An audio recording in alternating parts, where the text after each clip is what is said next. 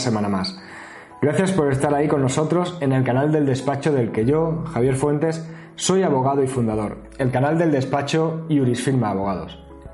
Hoy vuelvo a hablaros de derecho de familia. Hasta ahora os he hablado de varias cuestiones relacionadas con esta esfera del derecho. Una de las primeras grabaciones que realicé era relativa a cuáles eran las medidas que se adoptaban en un procedimiento de divorcio o de separación de un matrimonio en el que habían nacido hijos. Hoy voy a hablaros sobre la posibilidad de modificar estas medidas posteriormente.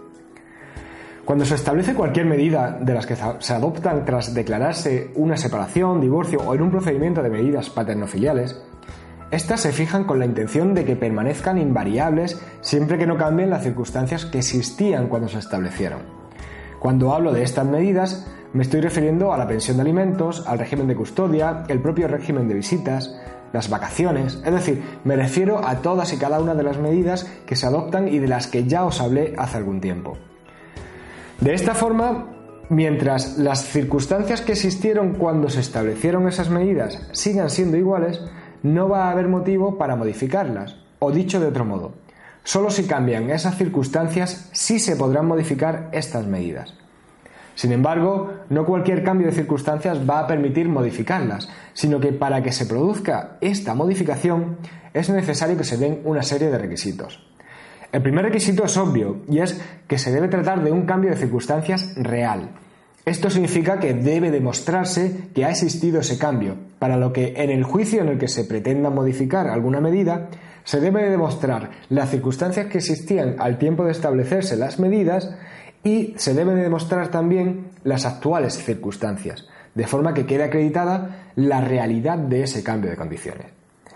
Tras este primer requisito, otro de los requisitos que se debe dar es que nos encontremos ante una alteración sustancial. Esto significa que cualquier cambio no es suficiente, sino que debe tratarse de una variación importante. Según algunas sentencias, esa importancia debe ser tal que haga suponer que si hubieran existido esas nuevas circunstancias cuando se establecieron, pues se habría establecido una medida distinta a la que se estableció.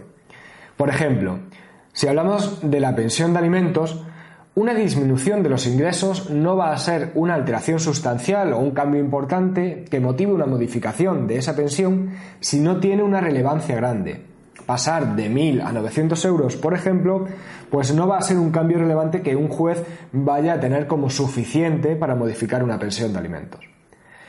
Bueno, otro requisito que es necesario para que las medidas puedan alterarse eh, y para que por tanto puedan modificarse es que nos encontremos ante una variación estable o permanente en el tiempo. Esto significa que si se trata de un simple cambio de circunstancias temporal, no va a ser suficiente para provocar una modificación de medidas. Debe haber estabilidad en el tiempo con las nuevas circunstancias. Así, por ejemplo, el hecho de que alguien haya perdido el empleo no va a ser suficiente para cambiar una pensión de alimentos. Al menos no hasta que la situación de desempleo no pueda ser tenida como una situación estable. Por tanto, cuando ya se pueda decir que esa es su nueva situación, ya sí podremos tenerla como estabilizada y como capaz de provocar un cambio de medidas. Finalmente, el último de los requisitos que se vienen estableciendo para que se pueda llevar a cabo una modificación de las medidas es que esta modificación no se trate de una modificación provocada o buscada de forma voluntaria para obtener precisamente este cambio de medidas, para conseguirlas en un beneficio para el que las solicita. De esta forma, tomando el ejemplo anterior, si hablamos de pasar a estar en situación de desempleo, no se va a modificar la medida si resulta que esta nueva situación ha sido buscada por quien pretende modificar estas medidas.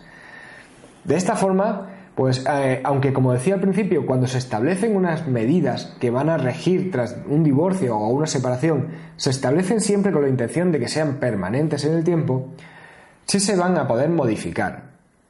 Incluso aunque se hubieran adoptado en un procedimiento de mutuo acuerdo. Pero como digo, ese cambio solo se va a poder producir bien porque se llegue a un acuerdo entre los dos eh, cónyuges para modificar las medidas o bien si, como he dicho, se produce un cambio de circunstancias que, resumiendo, tienen que cumplir estos cuatro requisitos de los que os he hablado. Que sea un cambio de circunstancias real, que sea sustancial o de importancia, que sea permanente en el tiempo y que no sea un cambio voluntario o provocado. Bueno, Eh, espero que haya sabido explicarme y que se haya entendido cuándo procede y cuándo no procede modificar unas medidas adoptadas en un procedimiento de divorcio o de separación. Y si aún así hay algunos puntos sobre los que quieres preguntar algo, pues te animo a que lo hagas dejando un comentario. O si simplemente te, gusta dar, eh, te gustaría dar tu opinión, pues te animo también a hacerlo.